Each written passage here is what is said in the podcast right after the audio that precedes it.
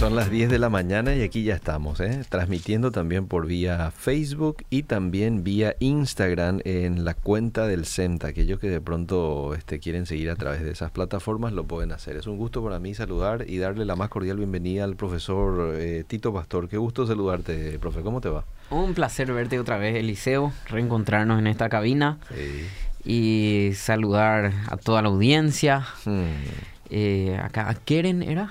Keren, es nuestra operadora. Nuestra nueva operadora. Y también a, bueno, a los seguidores de la Biblia bajo la lupa. Y hoy vamos a tener un tema interesante. ¿eh? Bueno, eh, estamos en tiempos de turbulencia, tiempos, eh, tiempos de guerra, de inestabilidad, y ustedes se trajeron hoy un tema muy oportuno para el momento, nuestra misión, mm. refiriéndose a nuestro rol, ¿no? Nuestro rol como cristianos, como hijos de Dios en tiempos de guerra, ese es el título. Sí, ¿qué, qué es lo que yo, un cristiano paraguayo, que oigo de guerras... Mm qué es lo que debo hacer, qué es lo que se supone cuál, que es mi rol en tiempos de guerra. Eh, vemos varias reacciones. Hay gente que, bueno, toma partido por uno o por otro régimen. Hmm. Eh, hay algunos que hacen predicciones apocalípticas, como siempre, ¿verdad? Hay otros que quizás no les interesa. Hay otros que, que quizás oran, que quizás eh, eh, sí se preocupan de este modo. Hay algunos más activistas que por ahí ven la forma de enviar ayuda. Mm. Y entonces nosotros, eh, yo me preguntaba en este tiempo, ¿cuál es nuestro rol? Mm. Y esta, esta guerra, nosotros como organización, como SEMTA, también como Obedira, nos toca un poco de cerca, mm. porque yo estuve haciendo mis, mis averiguaciones, ¿verdad? Mm. Y, el CEMTA es una entidad menonita, ¿verdad? Mm. Y obedirá también. Entonces, eh, si vos te pones a, analizar la, la cultura menonita, vas a darte cuenta que muchos menonitas vienen muchos, todos los menonitas que vienen principalmente de las colonias Filadelfia y Neuland mm. son descendientes ruso-ucranianos. Mm. O sea, todos tienen un abuelo que fue ruso, un abuelo que fue ucraniano.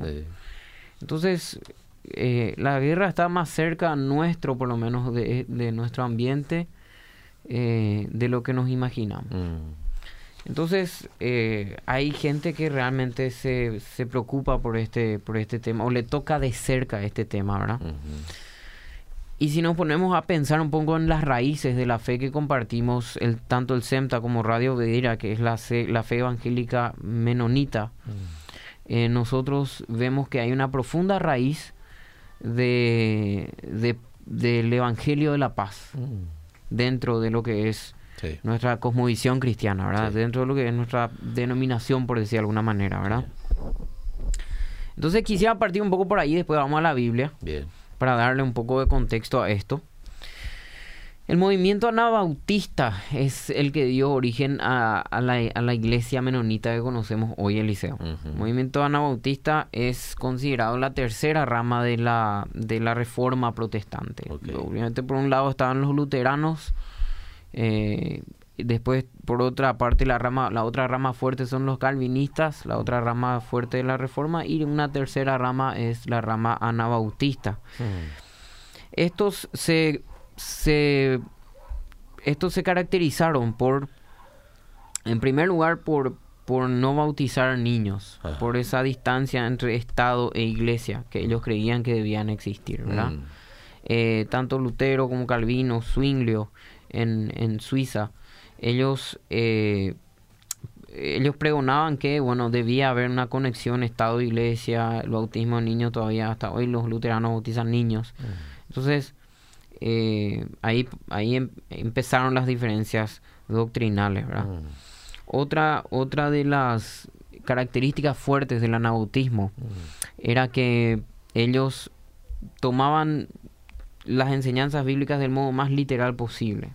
Entonces las enseñanzas del Sermón del Monte de Jesús, donde dice da la otra mejilla, por ejemplo, ellos tomaban muy en serio. Y, y se volvieron eh, pacifistas. ¿verdad? Esta era una característica muy fuerte del anabautismo también. ¿verdad? Y hasta hoy día se dice que los menonitas son pacifistas. ¿verdad? Y por eso históricamente fueron huyendo de las guerras, ¿verdad? Para no tener que tomar las armas.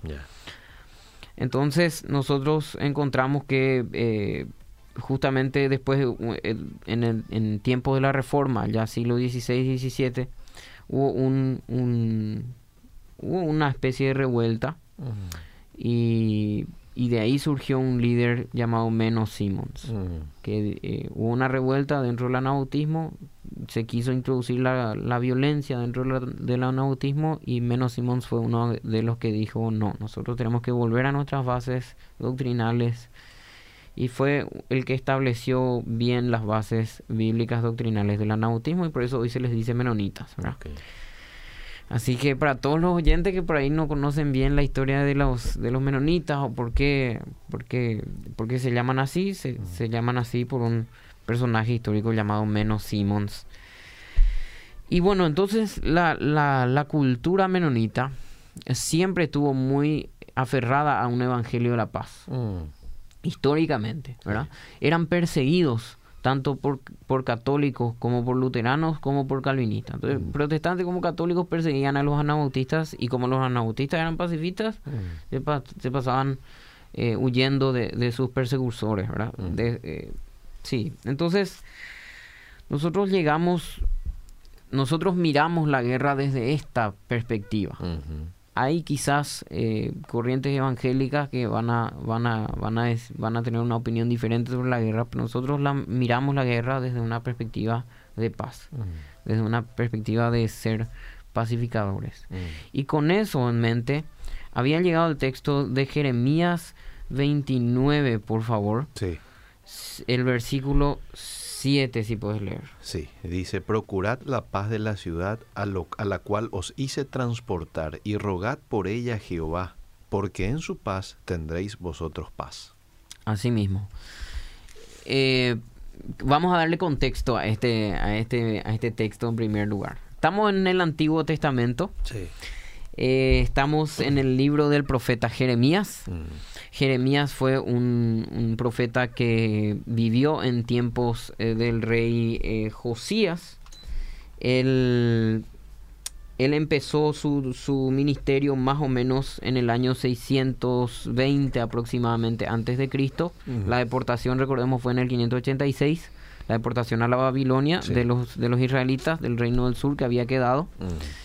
Entonces él vivió todo ese proceso de deportación. ¿verdad? Entonces, eh, Jeremías vivió ese proceso de deportación y una vez en Babilonia, él da una, escribe en el capítulo 29, justamente que estamos estudiando, una carta a, la, a la población que ya estaba iniciando su cautiverio en Babilonia en ese tiempo. Y fíjate nomás, si puedes leer por favor Jeremías 1. Jeremías 1. 1 hasta el 3. Ese es el contexto. Del 29. De, no, Jeremías, Jeremías 1, 1 al 3. Ese es el contexto histórico en el cual nos encontramos. Las palabras de Jeremías, hijo de Hilcías, de los sacerdotes que estuvieron en Anatot, en tierra de Benjamín, palabra de Jehová que le vino en los días de Josías, hijo de Amón, rey de Judá, en el año décimo tercero de su reinado. Le vino también en días de Joacín, hijo de Josías, rey de Judá, hasta el fin del año undécimo de Sedequías, hijo de Josías, rey de Judá, hasta la cautividad de Jerusalén en el mes quinto. Ahí está, hasta la cautividad. O sea que hasta la cautividad él estuvo ahí, él empezó un poquito antes de la cautividad, en tiempos de Josías todavía, y luego fue llevado cautivo junto con, eh, junto con su pueblo, ¿verdad? junto con Judá. Ahora, entonces, con ese, con ese contexto de quién era el profeta Jeremías, el profeta llorón que se le dice, mm. porque es el que escribió también Lamentaciones. Y justamente escribe Lamentaciones eh, por la tristeza que le provocó la deportación. Eh, recordamos también de él que él era el profeta que tenía miedo, que no quería, que no quería aceptar su llamado y que después Dios le dijo, no, yo, yo te voy a hacer, tu palabra va a arrancar y derribar, pero también va a plantar y construir.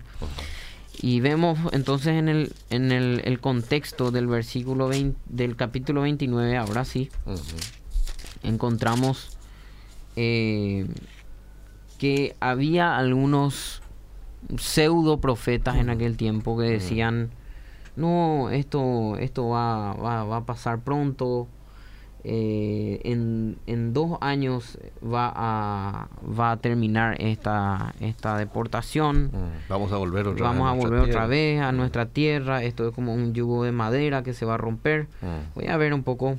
Eh, vamos al capítulo 28, versículo 1 y 2. Aconteció en el mismo año, en el principio del reinado de Sedequías, rey de Judá, en el año cuarto, en el quinto mes, que Ananías, hijo de Asur, profeta que era de Gabaón, me habló en la casa de Jehová delante de los sacerdotes y todo el pueblo diciendo, Así habló Jehová de los ejércitos, Dios de Israel, diciendo, quebranté el yugo del rey de Babilonia hasta el 2. Seguí nomás, Dentro de dos años haré volver a este lugar todos los utensilios de la casa de Jehová que Nabucodonosor, rey de Babilonia, tomó de este lugar para llevarlos a Babilonia. Y yo haré volver a este lugar a Jeconías, hijo de Joacín, rey de Judá, y a todos los transportadores de Judá que entraron en Babilonia, dice Jehová, porque yo quebrantaré el yugo del rey de Babilonia. Mm, mentira, ¿verdad? Mm. Porque después de eso vino la deportación por 70 años. ¿Qué, va a hacer volver nada, verdad? Entonces, eh, eh, entonces, eh, el, profeta Jeremías le responde después a él, ¿verdad? Sigue, sigue el capítulo contando que este, este profeta puso un yugo de madera sobre Ananías y después lo rompió, y sobre, perdón, sobre Jeremías y después lo rompió, y dice que así va a romper Jehová el yugo de Babilonia, ¿verdad? Y después el Señor le habla a Jeremías y le dice, no, yo voy a poner un yugo de hierro sobre sobre Israel y, se va a romper cuando yo diga, ¿verdad? Eh, fíjate lo que dice el versículo 13 del capítulo 28. El 13 dice, ve y habla a Ananías, que fue el que dio esta falsa profecía. Ananías diciendo, así ha dicho Jehová, yugos de madera eh, quebraste, mas en vez de ellos harás yugos de hierro. Porque así dice el Señor 14. porque así ha dicho Jehová de los ejércitos, Dios de Israel, yugo de hierro puse sobre el cuello de todas estas naciones para que sirvan a Nabucodonosor, rey de Babilonia, y han de servirle, y aún también le he dado las bestias del campo. Para someterse a su poder. Entonces, había en aquel tiempo profetas que decían que no, que el cautiverio no iba a venir, que el ah. cautiverio no iba a durar. Pero en el versículo 20, en el capítulo 29, versículo 1, Jeremías escribe una carta para los para el, para el cautiverio. Mm. Y, y se el título lo dice ahí en carta a los exiliados, ¿verdad? Mm. Así que lea un poco por favor el capítulo 29, versículo 1. Estas son las palabras de la carta que el profeta Jeremías envió de Jerusalén a los ancianos que habían quedado de los que fueron transportados y a los sacerdotes y profetas y a todo el pueblo que Nabucodonosor, llevó cautivo de Jerusalén a Babilonia. Ajá, muy bien. Entonces él escribe una carta a ellos, a los que ya una vez que estaban eh, en la cautividad, les escribe una carta y les y les y les dice lo siguiente. Nos vamos a ir leyendo hasta vamos a ir leyendo a partir de ahí y en adelante quizás vamos a llegar hasta el 13 por ahí, pero vamos a ir cortando en el camino, ¿sí? Bien. Eh, Puedes leer entonces el versículo, eh, no sé dónde te quedaste, en el 2. En el 1, el 1 leí todo. Ok, entonces vamos con el 2. Después de que, eh, después que salió el rey Jeconías, la reina, los del palacio, los príncipes de Judá y de Jerusalén, los, los artífices y los ingenieros de Jerusalén, por mano de Elasa, hijo de Safán, y de Gemarías, hijo de Hilcías, a quienes envió Sedequías, rey de, de Judá, Babilonia, a Nabucodonosor, rey de Babilonia. Decía, Así ha dicho Jehová de los ejércitos, Dios de Israel, a todos los de la cautividad que hice transportar de Jerusalén a Babilonia Ahí empieza a dar las instrucciones. Y les dijo, edificad casas y habitadlas, y plantad huertos y comed del fruto de ellos. Casaos y engendraos, eh, engendrad hijos e hijas. Dad mujeres a vuestros hijos y dad maridos a vuestras hijas para que tengan hijos e hijas. Y multiplicaos ahí y no os disminuyáis. Hasta ahí. Ah. Miren, eh, eh, ¿qué les dice Jeremías? Miren, esta, esta cautividad va a durar. Mm. Así que váyanse a Babilonia, eh, construyan casas, multiplíquense, tengan hijos, mm. vivan sus vidas. Mm. Es lo que les dice en primer lugar. Ellos estaban, vinieron de una guerra, fueron llevados a un lugar, cautivos, estaban sufriendo parte del castigo de Dios para su nación. Y y Jeremías les dice, bueno, en primer lugar, traten de seguir con sus vidas, ¿verdad? Porque esto va a durar, esto va a tomar su tiempo, entonces sigan con sus vidas. Esta es la primera lección para nosotros los cristianos, una, una, primera lección que podríamos tener en cuenta. Tenemos que tratar de seguir adelante con nuestras vidas, siempre en momentos de crisis, ya sea, salimos de una pandemia, ¿verdad? Entramos ahora en tiempos de guerra. Ah tenemos que tratar de seguir con nuestras vidas. Mm.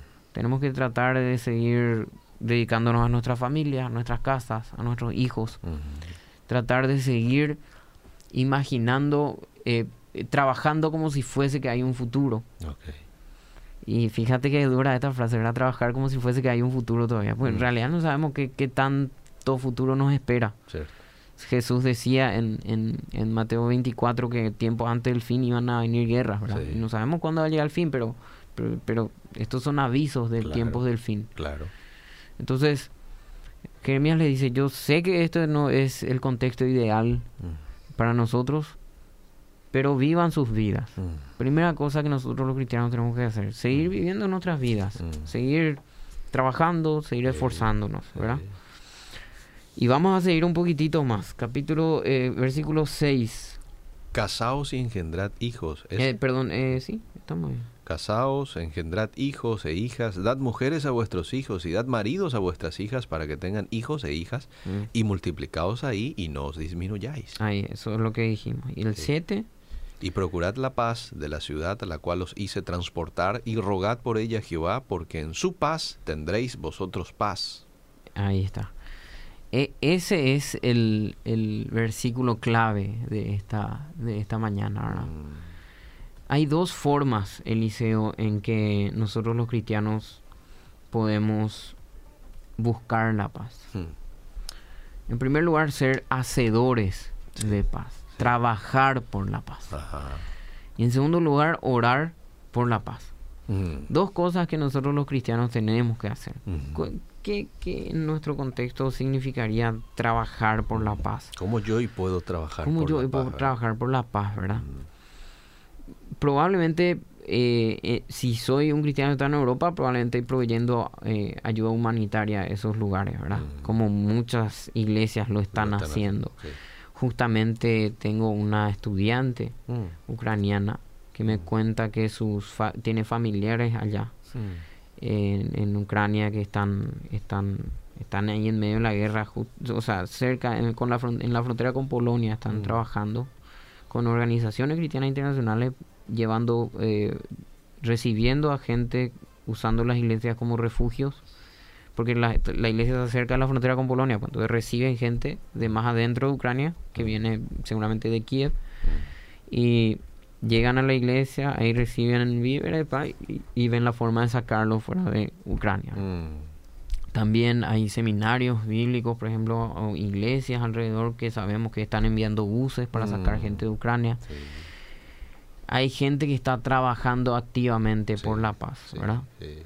Nosotros tenemos que ser trabajadores activos por la paz, por el bienestar. La NBI traduce esta, la palabra paz como bienestar. Mm. Shalom, el shalom mm. es en hebreo paz. Mm. Y va más allá de simplemente la ausencia de violencia, sino que es un bienestar completo, como, como seguramente ya saben la mayoría. ahora Entonces, nosotros como cristianos, ¿qué hacemos para fomentar la paz en estos tiempos? No, no simplemente para sacar la violencia, para evitar la violencia, sino cómo hacemos para bajar los ánimos. Mm. Estamos nosotros sufriendo de alguna u otra manera también las crisis que vienen a consecuencia de estos conflictos, el Mundo, el eh, mundo. Sí, suba combustibles, eh, se complica muchísimo la situación, ¿verdad? Eh, ¿cómo, cómo, qué, yo, ¿Qué puedo hacer yo como cristiano por mi vecino? Mm. Quizás llevarle al colegio a sus hijos, decirle, mira, el combustible está caro, bla, bla, bla. Desde pequeñas acciones hasta acciones más, más, eh, sí, más, más grandes. Todo lo que yo pueda hacer para fomentar la paz, yo debo hacer como, como hijo de Dios, ¿verdad? Imagínate qué revolucionario, Eliseo, es que en el... Imagínate, ponete esta, esta imagen. Mm. Estamos en el Antiguo Testamento. Estamos en el Antiguo Testamento. Jeremías les da este consejo mm. a gente que ha sido deportada de su nación a una nación extranjera que lo mm. está subyugando el judío, para el judío era todo su nación mm. y su pueblo era todo lo que ellos tenían. Mm. Y eso les fue sacado. Mm. Y Jeremías les da el consejo de parte de Dios, váyanse a ese lugar, multiplíquense ahí, trabajen por la paz y oren por la paz de ese lugar, ese lugar al que ellos seguramente estaban odiando. Y le dice, porque en la paz de ese lugar ustedes van a tener paz. Mm. Nosotros los cristianos, Eliseo, somos extranjeros y peregrinos en esta tierra. Sí, cierto. Nosotros no somos así, eh, no, no, no, quisiera en, en, un sentido... En un sentido escatológico, nosotros no somos ni paraguayos, ni somos ucranianos, ni rusos. Cierto nosotros no somos de este mundo. Somos de la nacionalidad celestial. Somos de la nación santa, somos sí, nación santa somos, como dice en Pedro, ¿verdad? Entonces nosotros, eh, nosotros Eliseo, estamos de paso en esta tierra. Entonces la, la, la, comparativa es, es la misma. Nosotros tenemos que trabajar por la paz de este lugar y orar por su paz. Porque si acá hay paz, entonces nosotros podremos tener paz. Nosotros tenemos que llevar el evangelio mm. de la paz. Mm. Y sí, eh, eh, el capítulo 29 nos da algunas lecciones más mm. antes, de, antes de ir terminando. Fíjate el versículo 8, por favor. Verso 8 dice, porque así ha dicho Jehová de los ejércitos, Dios de Israel, no os engañen vuestros profetas que están entre vosotros, ni vuestros adivinos, ni atendáis a los sueños que soñáis porque falsamente os profetizan ellos en mi nombre, no los envié, ha dicho Jehová. Había gente que decía que esto iba a terminar pronto, que, que lo que vimos del capítulo 28, ¿sí? Se estaba refiriendo a ese tipo de profetas, ¿verdad? Y, el Señor le dice, no, yo manejo los tiempos.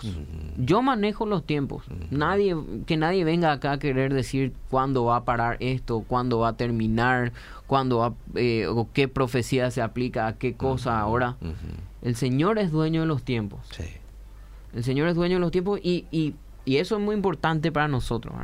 No andar diciendo, ah, el Señor está trayendo juicio sobre Ucrania o, ah, el Señor está...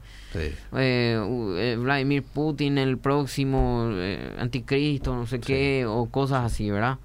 Entonces, no, todo está bajo control del Señor. Y fíjate cómo continúa hablando el Señor. Mm. Versículo 10. Porque así dijo Jehová, cuando en Babilonia se cumplan los setenta años, yo os visitaré y despertaré sobre vosotros mi buena palabra para haceros volver a este lugar. Y despertaré sobre vosotros mi buena palabra, quiere decir que Él va a, hacer, va a honrar su promesa. Ah, Yo voy a honrar mi promesa de sacarles de este lugar cuando se cumplan los 70 ah, años. Cuando se cumpla el tiempo que yo determino, dice Dios, esto va a terminar. Esto va a terminar y se va a cumplir mi promesa, porque yo mm. siempre cumplo mis promesas. Mm. Y ahí el conocidísimo versículo 11. Yo sé los pensamientos que tengo acerca de vosotros, dice Jehová, pensamiento de paz y no de mal para daros el fin que esperáis. Entonces me, me invocaréis y vendréis y oraréis a mí y yo os oiré y me buscaréis y me hallaréis porque me buscaréis de todo vuestro corazón y seré hallado por vosotros, dice Jehová, y haré volver vuestra cautividad, y, y, os reuniré de todas las naciones y de todos los lugares a donde os arroje, dice Jehová, y os haré volver al lugar de donde os hice llevar. Qué palabras tranquilizadoras. ¿Verdad? ¿Verdad, Eliseo? Este, esto en primer lugar es una profecía para Israel. Sí. Está, está hablando allí del tiempo en la cautividad, pero es muy, muy, muy parecido a lo que nos dijo nuestro Señor Jesucristo en Juan 16, cuando dijo, en el mundo tendrás aflicción, pero en mí, te, pero en mí tenga en paz, porque yo he vencido al mundo. Entonces, eh, yo tengo planes de bien para ustedes y no de ah. calamidad, a fin de darles un futuro y una esperanza.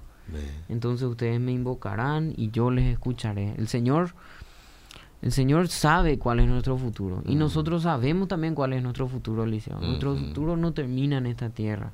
El cristiano siempre tiene que tener una mirada de esperanza en tiempos de guerra. El, cristiano, en primer lugar, vamos a repasar un poquitito. El cristiano, en primer lugar, tiene que tiene que seguir con su vida. Seguir con su vida, seguir con lo que está haciendo. Seguir con lo que estamos haciendo, porque a eso nos llama el Señor. predicar, predicar, criarle a nuestros hijos lo mejor que podemos, trabajar lo mejor que podemos, ser ejemplo de nuestra comunidad, seguir con nuestras vidas. En segundo lugar, nosotros tenemos que trabajar por la paz y orar por la paz del lugar en el que nosotros estemos sabiendo que nosotros somos extranjeros y peregrinos en este lugar, que nosotros tenemos otra patria, que nuestra patria no es la acá, que nosotros no tenemos que preocuparnos por la política de este mundo, porque la política de este mundo va a terminar.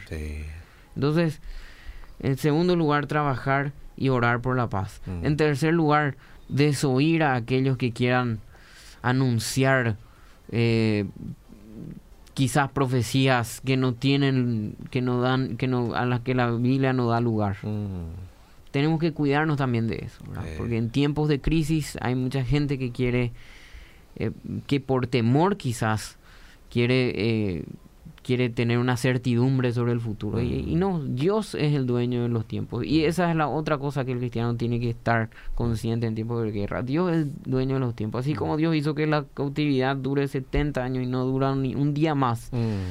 El Señor sabe cuándo va a terminar el tiempo de guerra y sabe cuándo van a volver tiempos de paz. Si es que van a volver.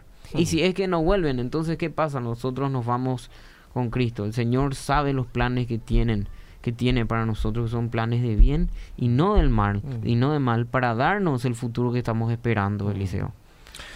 Amén, amén, qué lindo, qué lindo. Dios conoce el plazo que va a llevar eh, esta guerra que se está librando entre Ucrania y Rusia, ¿verdad? Pero así como Él conoce, yo no conozco los plazos, igual me toca a mí orar por la paz, ¿verdad? ¿Qué le parece, profe, si terminamos este tiempo orando por la paz, ¿verdad? Una oración en la cual podamos orar por los corazones, podamos orar para que Dios traiga eh, unidad este, y, ¿por qué no?, orar por nuestros hermanos que están afectados con todo esto, que Dios los fortalezca en este tiempo y ellos sigan sirviendo a Dios en medio de toda esta turbulencia. Así mismo. Padre, te damos gracias por un por este tiempo, por porque tú dices que hay que dar gracias en todo. Mm. Salimos de una crisis global para entrar en otra. Mm. Y solamente tú eres dueño de los tiempos. Tú dijiste en Mateo que iban a venir pestes, que iban a venir guerras y pestes. Y es lo que estamos viendo, Señor. Mm. No, no hay nada, no está sucediendo nada que tú no nos hayas anunciado antes pero ayúdanos a no enfocarnos, Señor, en estas cosas, sino en las promesas que tú nos has dado. Promesas que tú tienes planes de bien y no de mal, y de un futuro y de una esperanza, Señor, para nosotros los que creemos en ti.